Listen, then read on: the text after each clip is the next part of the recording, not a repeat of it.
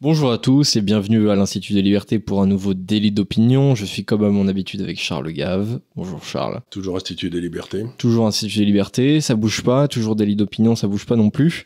On va pas devenir de gauche ni macroniste, ça c'est. ça paraît mal parti. De gauche, on sait jamais, mais macroniste, ça paraît peu probable. Oui, c'est, les, les, deux sont assez peu probables. Euh, en tout cas, je voulais euh, commencer cette émission en parlant d'un truc euh, que vous aimez bien, c'est la Suisse. Oui.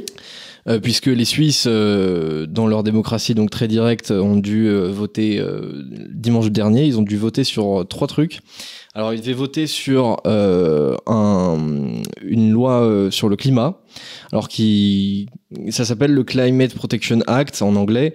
Euh, bon, c'est quand même euh, moins ambitieux que ce que ça a l'air d'être. En gros, c'est essentiellement euh, pour remplacer en fait les systèmes de chauffage des, des Suisses. Donc, en, en gros, c'est est-ce que vous voulez que le gouvernement euh, subventionne environ 2 milliards euh, le, le, le, le, remplacement justement des systèmes de chauffage des, des Suisses pour avoir des trucs qui, qui, qui polluent moins que ce qu'ils avaient auparavant? Pourquoi les pas, Suisses ont voté, ont voté pour ça. Euh, ensuite, il y avait euh, une euh, ah oui, c'était sur la taxe minimale de l'OCDE à 15% sur les entreprises. Et le troisième truc, c'était euh, l'extension de la loi Covid. Donc en fait, c'était la, la, possibilité d'avoir un certificat Covid pour voyager à l'étranger, c'est pas pour à l'intérieur du territoire. donc bref, c'est tout ce qu'on aime pas trop ouais. en, en, règle générale.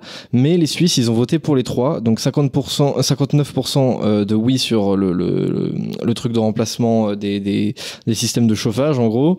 Euh, 79% de oui sur la taxe minimale de l'OCDE, donc ça c'est assez énorme quand même, et 62% de oui sur euh, la loi Covid. Donc je me dis, euh, qu'est-ce qui arrive, qu'est-ce qui arrive aux Suisses? Est-ce que les Suisses ah, mal? De toute façon, encore une fois, la, la, démocratie directe, ça ne veut pas dire que le peuple vote toujours bien. Oui, bien sûr. Ce serait trop facile. Ça veut dire simplement qu'il peut changer d'avis. Et donc, euh, bon, ils ont peut-être voté de façon qui nous plaît moyennement, mais ça n'a pas beaucoup d'importance, puisque aussi bien d'ici deux ans, trois ans, ou je sais pas quoi, il y aura une autre initiative qui sera proposée d'abolir ces textes, et puis ils disparaîtront. Voilà ce que je veux dire. Donc, si, c'est ça qui est bien dans la démocratie directe, c'est que si vous êtes, euh, vous, un homme politique engagé sur il faut nationaliser les banques, ben, vous êtes un petit peu embêté quand elles, quand elles font faillite et vous, vous, voulez dire, euh, non, non, on va pas changer la vie, on va pas refaire des banques privées le, quelque part, le peuple, il s'en fout parce que personne ne se souvient de la façon dont vous avez voté il y a cinq ans.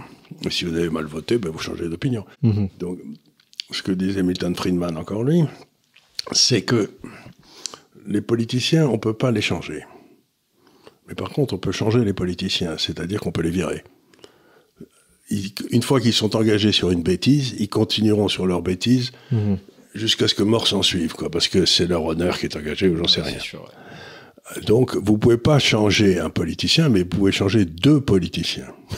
c est, c est... Et au moins, c'est ce qui se passe. Bon, comme vous êtes dans l'isoloir, bah, vous avez voté comme un âne il y a cinq ans, mais vous changerez, c'est pas grave. Mm -hmm. ça. Oui, et d'ailleurs justement le, le, la présence énorme du, du, peuple dans le processus de prise de décision en Suisse, ça fait que les politiciens, non seulement ils peuvent changer, mais en plus on les connaît même pas. Oui, donc euh, ce qu'ils disent n'a pas beaucoup d'importance. Ouais, c'est ça. C'est très difficile pour un étranger de d'identifier quelques quelques figures politiques euh, suisses. Oui, ils, ils, tournent tous les ans, je crois. Ils sont à la tête, euh, ils restent à la tête. Moi, ce que j'aimais bien, c'était le système à Venise où il y avait deux ou trois doges. Ouais qui, qui, qui, avait des pouvoirs, et puis il y en avait un jour qui avait essayé de faire un coup d'État. Les, on sait, la République de Venise s'en est rendu compte, donc il est sorti du bureau à midi. Il y avait l'échafaud devant la porte et on l'a coupé la tête. D'accord, efficace. Efficace. Non, non, le type, il avait voulu faire un coup d'État pour garder le pouvoir, clac. Mais ouais. ça a marché pendant mille ans, Venise. Donc mmh. c'est pas un système où euh, pouvoir partagé, où il y a des contre-pouvoirs dans tous les sens, c'est pas si mal que ça. Oui, bien sûr.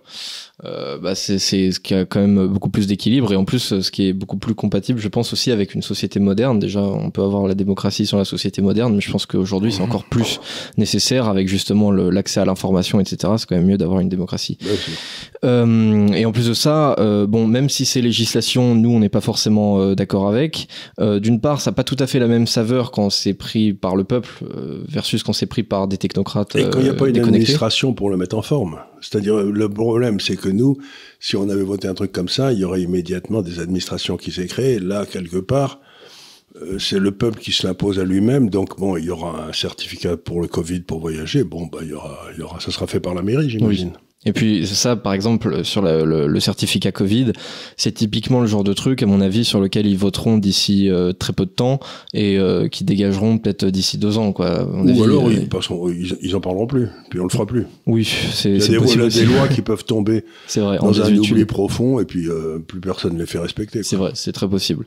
Donc oui, il y a d'une part, euh, c'est c'est pas, ça a pas la même saveur quand c'est quand c'est fait par le Je crois peuple, qu'il y et avait d'autre aux part, États-Unis, il y avait une loi qui avait été votée par un État, je sais plus si c'était l'Alabama ou je sais pas quoi, où la seule permis, per- position permise dans les rapports sexuels, c'était la position du missionnaire. bon, ben, euh, si vous voulez, je pense pas qu'il y ait beaucoup de gens qui euh, la respectent dans l'Alabama, ni même, je vois pas très bien comment on la fait respecter. Donc, Oui, il, y y a des lois qui existent, mais parfois, bon, pff, elles passent à la trappe et plus personne n'en parle, quoi. Ouais, Même, euh, alors ça a été abrogé justement, mais il y a- jusqu'à il y a quelques années en France, il y avait l'interdiction pour les femmes de porter un pantalon. Oui. Donc évidemment, euh, je, je sais pas exactement quand c'est tombé en désuétude, mais c'est tombé en désuétude euh, avant d'avoir été abrogé. Quoi. C'était jamais, euh, évidemment, c'était jamais appliqué. Euh, donc ensuite, je voudrais parler un petit peu des États-Unis. On commence à avoir quelques quelques sondages qui sortent sur l'élection américaine. Et alors, contrairement à ce que je pouvais penser potentiellement, euh, Trump est un peu mieux parti, même pour le grand public euh, américain, que euh, Ron DeSantis. Donc d'ailleurs, il le distance légèrement depuis, depuis quelques semaines dans la course à, à la primaire. Légèrement, c'est plutôt du style 60-30, donc c'est pas léger. Moi, j'ai vu, plus quelque chose de l'ordre du 55-25, quelque chose comme ça. Enfin, lui 60-30, met, c'est ouais. ça. Mais c'est-à-dire, il le, il le devançait déjà il y a quelques semaines et il creuse légèrement l'écart encore. faut dire qu'on l'embête tellement, le pauvre, que les, les- tous ceux qui ont une, une espèce de sympathie pour les gars sur lesquels tout le monde tape, euh, ils se disent ben, je vais voter Trump parce que Oui. si- s'il y a tous ces gens que je déteste, qui le détestent à ce point-là, c'est qu'il doit faire quelque chose de bien. Quoi. Je sais pas quoi, mais euh, Ouais. il doit être bien ce type. Oui, c'est sûr, surtout euh, dans l'électorat républicain, c'est- vraiment ce qui, ce qui leur correspond. Plus, plus on leur tape dessus, plus justement, ils en font une sorte de, de, de martyr et donc justement de, de, de personnes à mettre en avant. Et donc au niveau national, les sondages donnent Trump plutôt à égalité avec Biden, voire lui donnent parfois un léger avantage de 1 ou 2 points. Euh, bon, évidemment, avec le, le système de calcul des, des votes, on sait pas trop ce que, ce que ça vaut. Peut-être que ça, ça on ne n'apporte sait pas grand-chose. plus s'il y aura Kennedy qui restera ou pas. Oui. Parce que si Kennedy reste, euh, Biden, il est mort. hein. Ouais. Euh, S'il y a trois candidats, euh, là, c'est la mort du... euh, Et puis en plus, on ne sait pas non plus la campagne que va faire Kennedy et est-ce qu'il ne sera pas nommé par les primaires?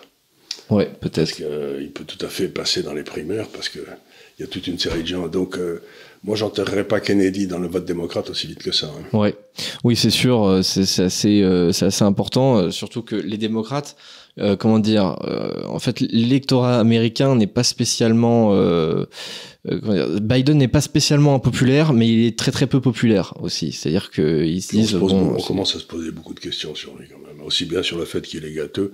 Là récemment, il a terminé un discours en disant God save the Queen.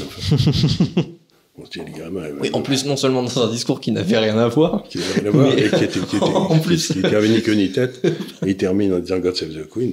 Bon, le gars, il a besoin de prendre du repos. Hein. Oui, ça, généralement, c'est- quand même le genre de phrase, euh, on se moque de son oncle quand il dit God Save, God Save the Queen euh, à, à la fin du repas de Noël quand il est à 3 grammes, quoi, éventuellement. Ça, bah ça, là, c'est Joe Biden en discours officiel. quoi. officiel. Se demande ce que la reine d'Angleterre vient foutre là. Quoi. Ouais. Et donc justement, j'ai vu un truc. euh, bon, je sais pas à quel degré c'est vraiment intéressant, mais quand on demande à l'électeur moyen ce qu'il pense de chaque candidat, pour Biden, les, les mots qui reviennent le plus, c'est vieux, incompétent, sénile, dément, marionnette et corrompu. Euh, donc euh, vraiment c'est pas c'est pas très positif. Cependant, euh, je trouve que c'est pas forcément plus positif euh, pour Trump. Euh, pour Trump, ce qui revient beaucoup, c'est criminel, menteur, dégoûtant, dangereux, fou, leader, patriote aussi et narcissique. Euh, c'est les premiers mots qui, qui ressortent le plus. Donc je me pose la question euh, qu'est-ce que les Américains préféreraient entre un vieux incompétent euh, marionnette corrompu et un criminel mythomane quoi? Euh, ben, oui, bon, c'est- ce sera au peuple américain de décider, on verra bien. hein. Ouais. Mais en principe, si vous voulez, quand on commence à dire qui va gagner une élection 18 mois avant, c'est rarement le candidat auquel on pense qu'il gagne. Quoi. Non, mais bien sûr, faut, faut toujours prendre ça avec, euh, avec d'énormes pincettes. En, France, c'est jamais le gars auquel on pense qu'il gagne. Quoi. Oui, bon, sauf, euh, sauf quand même la, les deux dernières fois en général. euh, Enfin, ça, vu- dépend à, à quel. On a viré à quelle Fillon, on a viré Fillon en Oui, 5 oui. minutes. Et Ouais, bien il y a sûr. toute une série de choses qui sont passées qui n'étaient pas bien nettes. hein. Oui, oui, c'est sûr. À, un mois de l'élection, ça se voyait plus que c'était Macron qui allait gagner, mais c'est sûr que six mois avant, c'était pas du tout gagné. Au contraire, euh, tout le monde voyait. Alors même avant les primaires euh, des, des LR en 2016, tout le monde voyait même Juppé. Ouais. Et après les primaires, au final, bah, c'était c'était Fillon, donc tout le monde voyait Fillon, et après au final, bah, c'était Macron, quoi. Euh, donc il y a que vraiment la, la- finalement la dernière élection présidentielle où il n'y a pas eu beaucoup de surprises euh, au final. Euh, et d'ailleurs, je me demande, parce que là, il y a, il y a encore cette histoire de- de- de- d'affaire Hunter Biden qui, qui ressort. Oh, monsieur, rien du tout. Ça, on est en train d'essayer de le.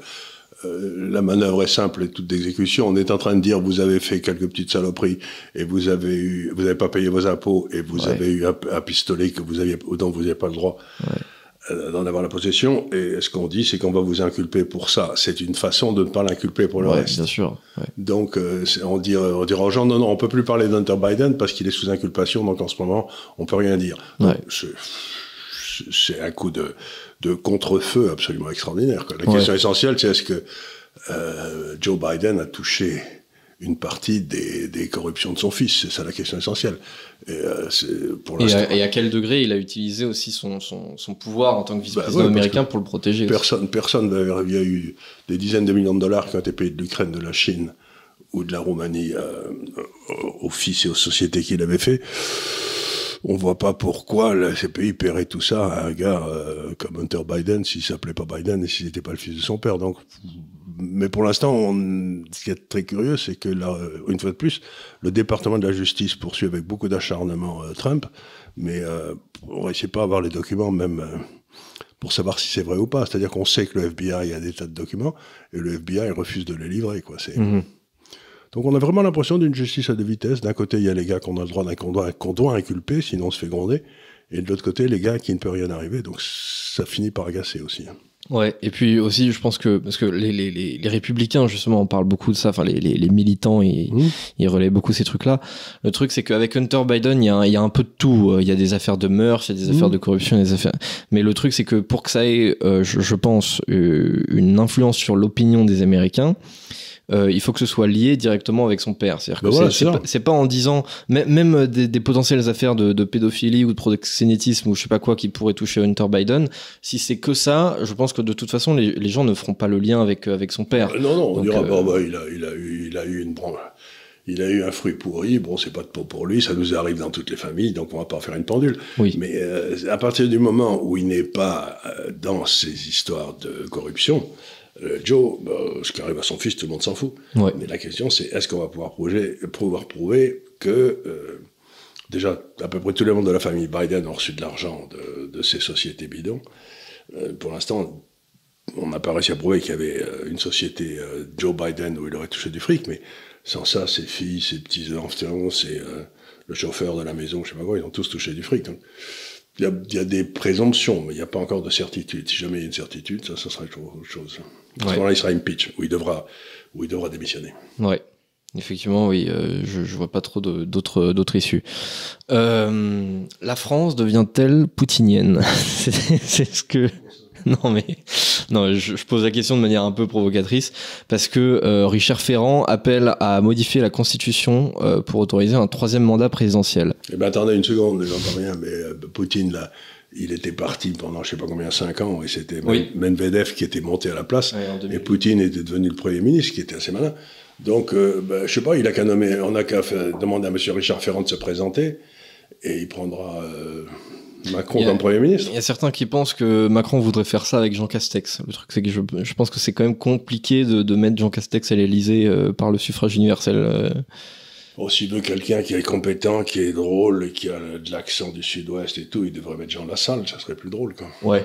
Oui, c'est Mais vrai. ce ceci dit, il aurait du mal à imposer son truc à Jean Lassalle. Oui, je pense, ouais. Euh, Castex, c'est pas difficile. hein. Non, Castex, non. Jean bah, Lassalle, il a été berger, donc euh, il sait comment parler aux, aux veaux et aux moutons. Mais euh, Castex, il a été à l'ENA, alors c'est pas pareil. Ouais.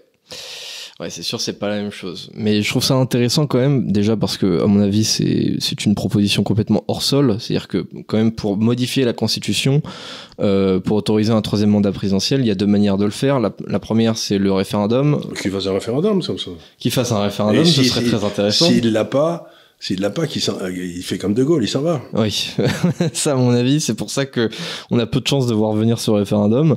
Euh, et la deuxième possibilité, c'est de réunir les deux chambres en Parlement. Il faut avoir à, ce moment-là les trois cinquièmes euh, du Parlement. Or, à mon avis, ça va être très compliqué d'avoir les trois cinquièmes du Parlement là-dessus, parce que même les LR, s'ils font pas leur boulot d'opposition, à mon avis, ils ne donneront jamais un troisième mandat à, à Macron aussi facilement. oui, mais il n'y aura jamais, non. pas- Les trois cinquièmes, entre euh, le NUPES et les. Et, les, et les- le, le Rassemblement national, ça doit faire déjà plus de 3 cinquièmes, ça, non? Bah, en tout cas, à l'Assemblée, ça fait plus de, ça fait plus de la moitié. Euh, Enfin, si on additionne Nupes, euh, LR et RN, ça fait plus de la moitié à l'Assemblée. Ensuite, il faut rajouter le Sénat. Donc, le Sénat, c'est beaucoup de, de, de LR. Euh, mais je pense que les, les sénateurs LR ne voudront jamais donner un troisième mandat à Emmanuel Macron. Enfin, je veux dire, autant, autant prendre sa carte à, à Renaissance, quoi. À ce moment-là, Ouais, c'est euh, c'est vraiment. Ils l'ont pris, ils ont une carte, euh, si j'ose dire, euh, hypothétique, tout ça. Mais en fait, ils ne le montrent pas tellement. Ils le Oui. montrent comme moment important quand il faut voter des lois qui feraient de la peine à Macron.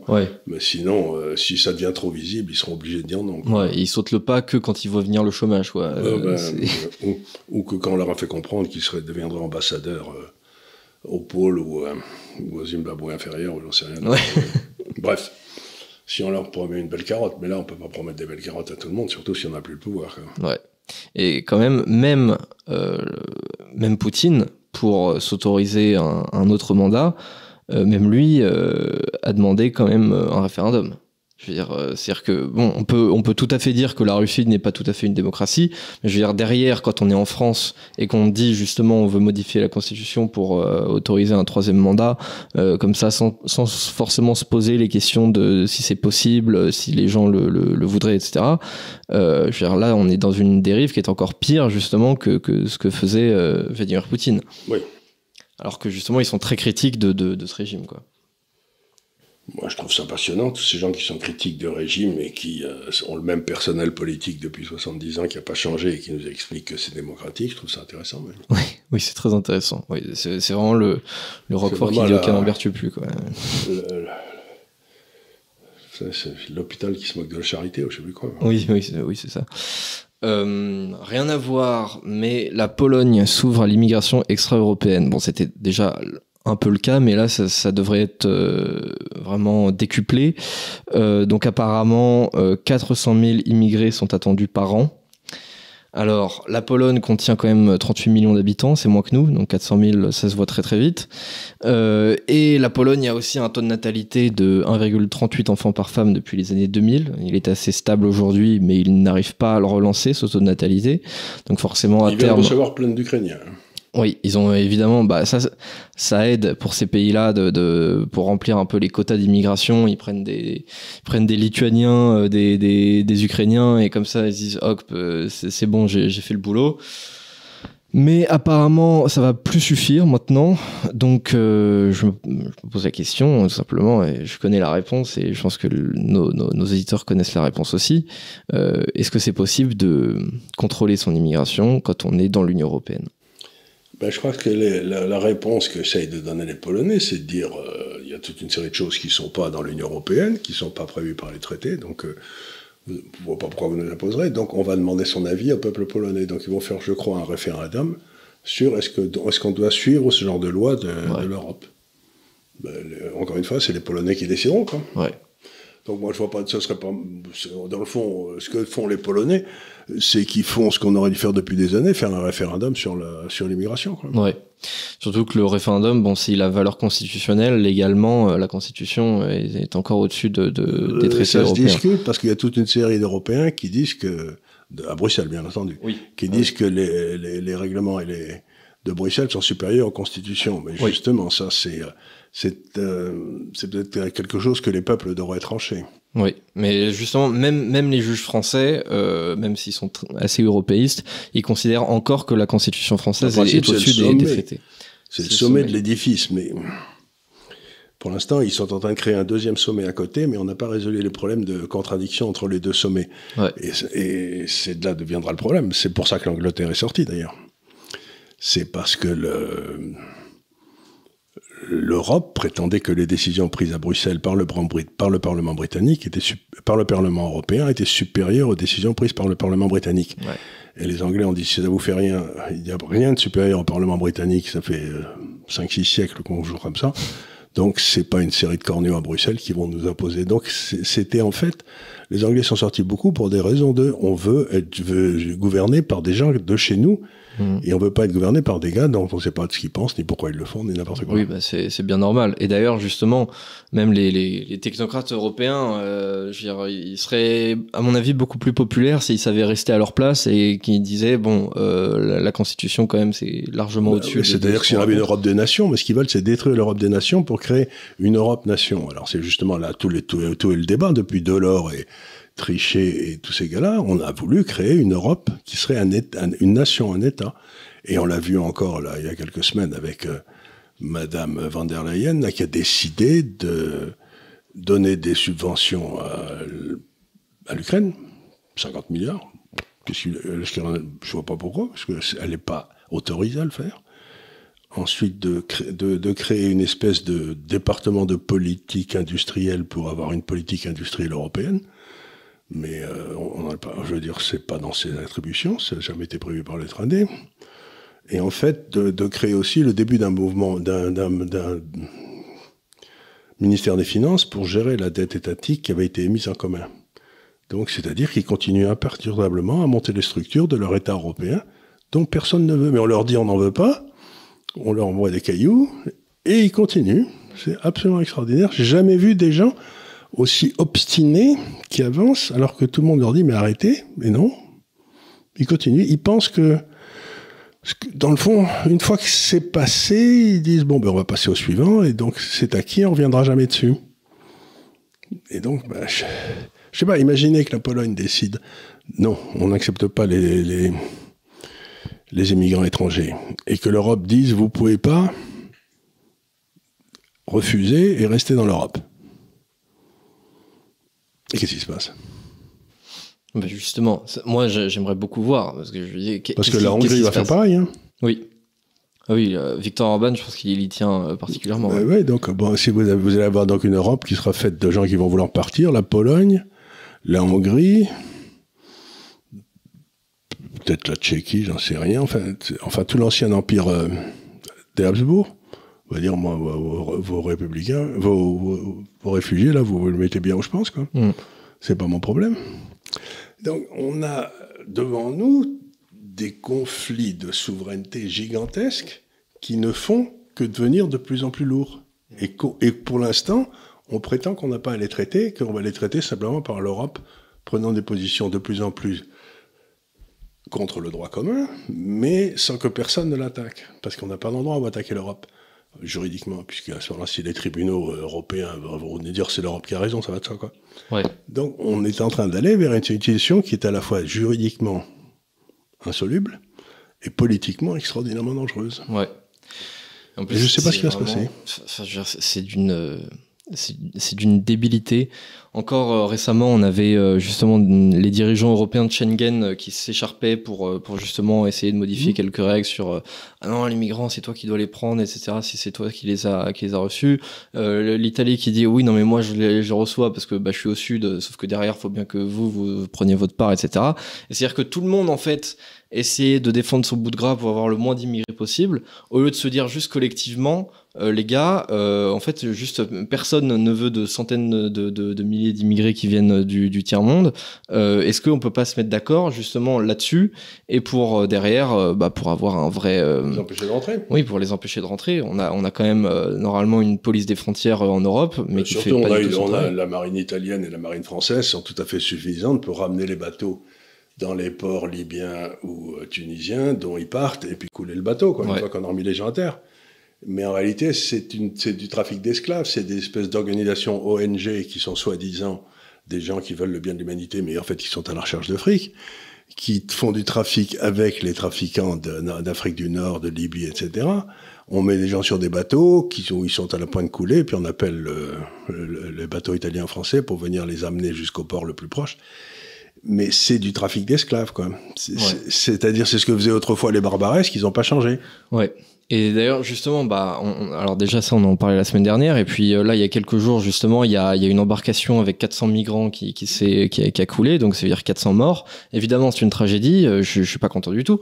Sauf que derrière, les, les, en gros, les, les politiques de gauche nous disent, ah, voilà, ça c'est la faute de, de la droite, de l'extrême droite, parce qu'ils veulent pas les avoir. Sauf que en fait, il y a, y a juste euh, ce que les gens doivent comprendre, c'est qu'il y a là-dessus, soit on légalise immédiatement tous les immigrés. À ce moment-là, ils n'ont pas besoin d'immigrer clandestinement. Euh, sauf que, en fait, si on commence à faire ça, on va avoir 3, 3 millions d'immigrés par an. Euh, je veux dire, ça, ça, va être compliqué euh, on va pas pouvoir euh, les nourrir et on va commencer à, à quand même se, se, se les loger, les éduquer, etc. On n'a pas les, on n'a pas les capacités. On n'a pas du tout les, les, capacités. On va devenir le Nigeria en, en 10 ans. Euh, et euh, sinon, c'est euh, interdiction. moi, c'est ce que je propose. Et à ce moment-là, c'est ce qu'avait fait, c'est ce qu'avait tenté de faire avec un peu de succès quand même euh, Matteo Salvini pendant deux ans quand il était au ministère de, de l'Intérieur euh, euh, en Italie en 2018-2019 quelque chose comme ça ou 2017-2018 euh, où justement il avait réduit considérablement le nombre de clandestins qui arrivaient en Italie et il avait réduit considérablement le nombre de morts, euh, de, justement d'embarcations de, d'immigrés clandestins au large de l'Italie.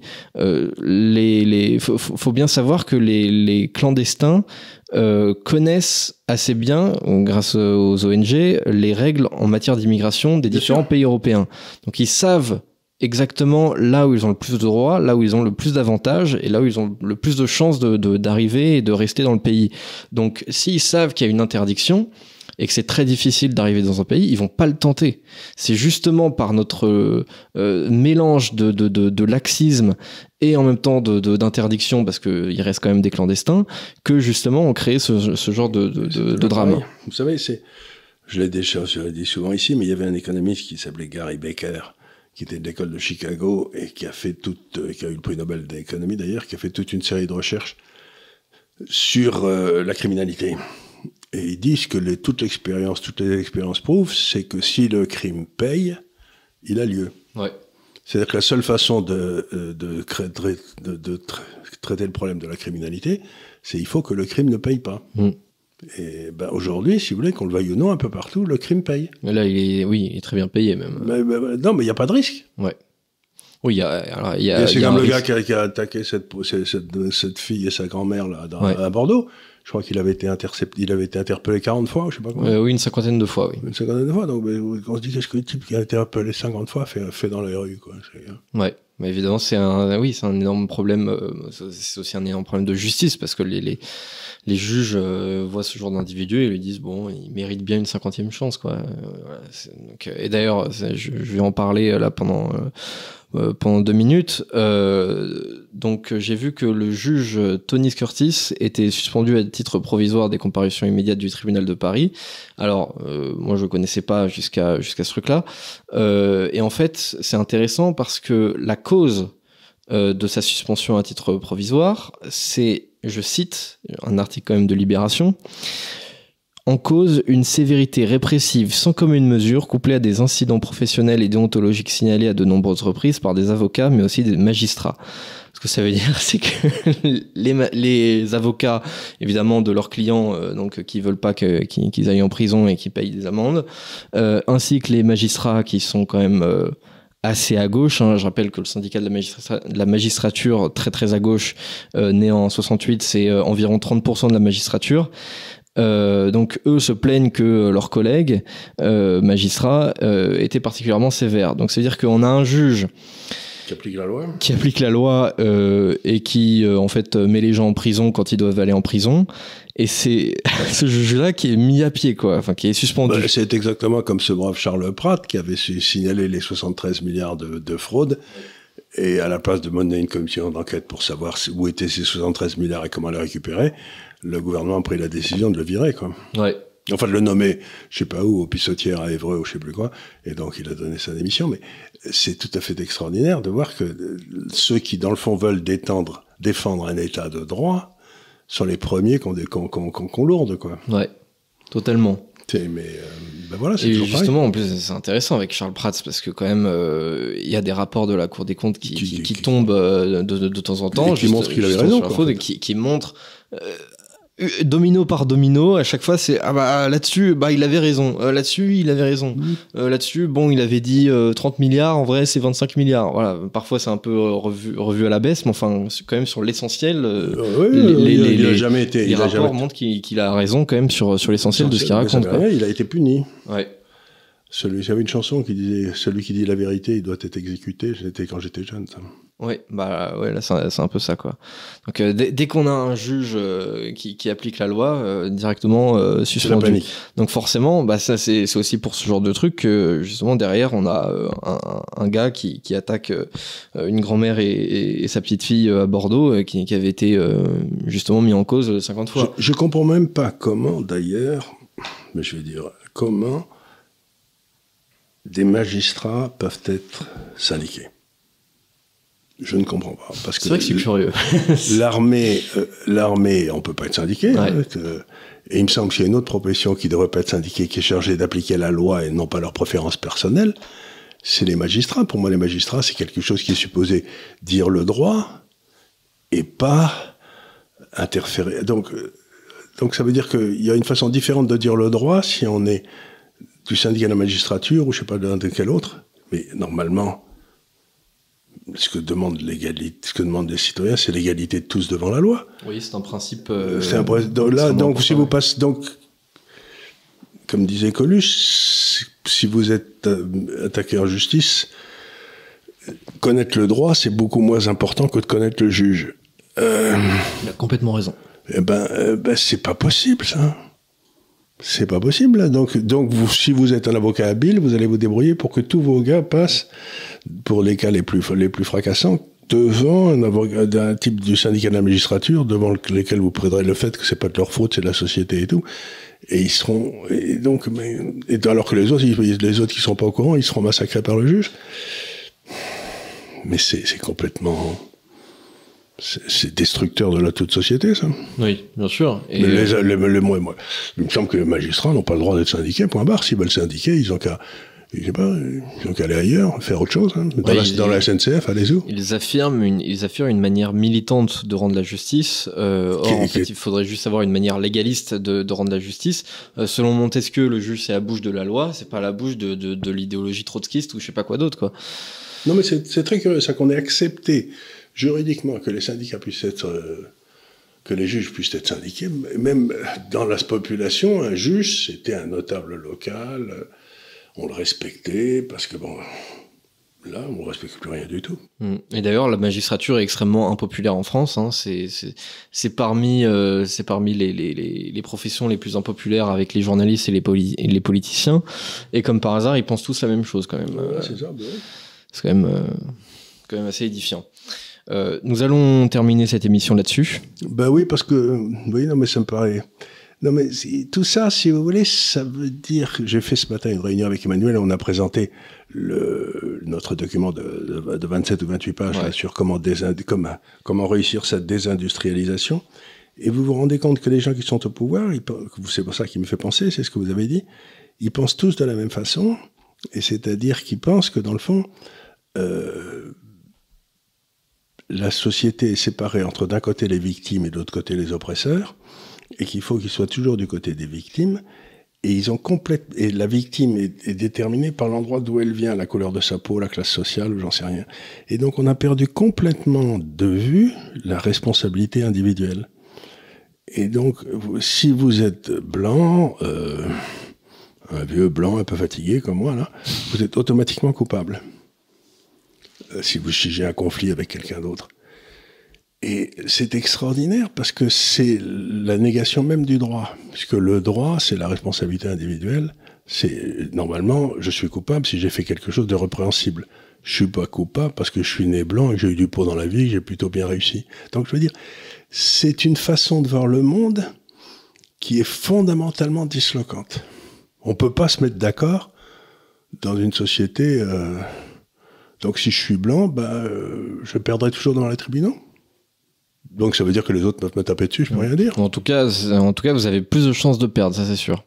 Mais ça veut dire qu'à ce moment-là, les autres ont une espèce de licence à m'attaquer, puisqu'ils ils, pre- ils- ils n'ont aucun risque à m'attaquer, puisque euh, si je passe devant le juge, le fait qu'ils soient euh, différents de moi fait qu'ils seront innocentés, non pas en raison de ce qu'ils ont fait ou pas fait, mais en raison de ce qu'ils sont physiquement. Mhm. C'est une idée complètement folle, Oui, c'est une idée complètement folle. mais oui. complètement antinomique avec tout droit. Mais d'ailleurs, euh, c'est une idée de tribu. Ouais. Mais ça, justement, ça me fait penser à, à- à ça. Euh, parfois, euh, vous savez, on a des règlements de compte Oui. entre, entre communautés. Donc, parfois, on a des Marocains contre des Tchétchènes, des trucs comme ça. Euh, et justement, je me dis, mais c'est marrant, dans ces conflits de communautés, il n'y a jamais de Français. Non Il y a, alors, il y a des Syriens, il y a des Afghans, il y a, il y a des Algériens, il y a des Tchétchènes, il y a je sais pas quoi Parce qu'ils savent fonctionner en tribune, on ne sait pas. Voilà. Et je me dis, mais je, on sait pertinemment que si on avait, euh, par exemple, je sais pas, euh, et on a un, un- un jeune ado qui se fait agresser par, euh, par euh, une communauté, et euh, derrière, si on avait euh, 25 Gaulois qui allaient régler derrière, justement, qui, qui allaient se venger, on sait très bien que dans les tribunaux, ils, ils y passeraient tous. Et ils ont beaucoup moins de chances d'y passer s'ils sont dans, dans une, autre communauté parce que justement la, la police essaye de pas intervenir ou qu'on essaye de pas faire de vagues etc on sait très bien que qu'on peut être plus dur avec euh, avec certains que- qu'avec d'autres quoi Nous, on est censé respecter la loi, et eux, non. C'est bizarre. Oui c'est sûr Euh, oui, la, justice est vraiment À plus plus dure avec euh, Ouais, ouais. avec euh, avec les faibles euh, qu'a- qu'avec les forts finalement Euh, je remercie chacun pour euh, son attention je rappelle comme d'hab on est dispo ces émissions sont dispo euh, en podcast sur euh, Spotify et sur Deezer. Il y, y a deux semaines, on avait dit euh, que, euh, que c'était surtout pour, pour faire le ménage, etc. Et Euh, vous oui. avez dit qu'il y avait, il y avait pas beaucoup de femmes qui écoutaient. Et, Et euh, tout, après, tout dans les commentaires, alors là, on avait que des gonzesses qui disaient ah, on est là, on est là, on est là. On Donc écoute là, aussi. D'un coup, 95% des commentaires, c'était que des femmes. Donc oui. Moi, je pensais qu'il y avait surtout des hommes qui nous écoutaient. Non, mais- Erreur totale. Non mais c'est vrai, il y a surtout des hommes, mais il y a quand même beaucoup de femmes. Forcément, bah si beaucoup de gens nous écoutent, forcément statistiquement, même si c'est 10% ou 20% de femmes, bah ça fait quand même pas mal. On pense à vous, pense à au vous. moment de faire le ménage ou, ou de, de- d'aller au boulot, ce genre de truc. Euh, et euh, je vous remercie donc encore une fois et je vous dis à la semaine prochaine pour un nouveau délit d'opinion. Merci, Merci beaucoup. beaucoup.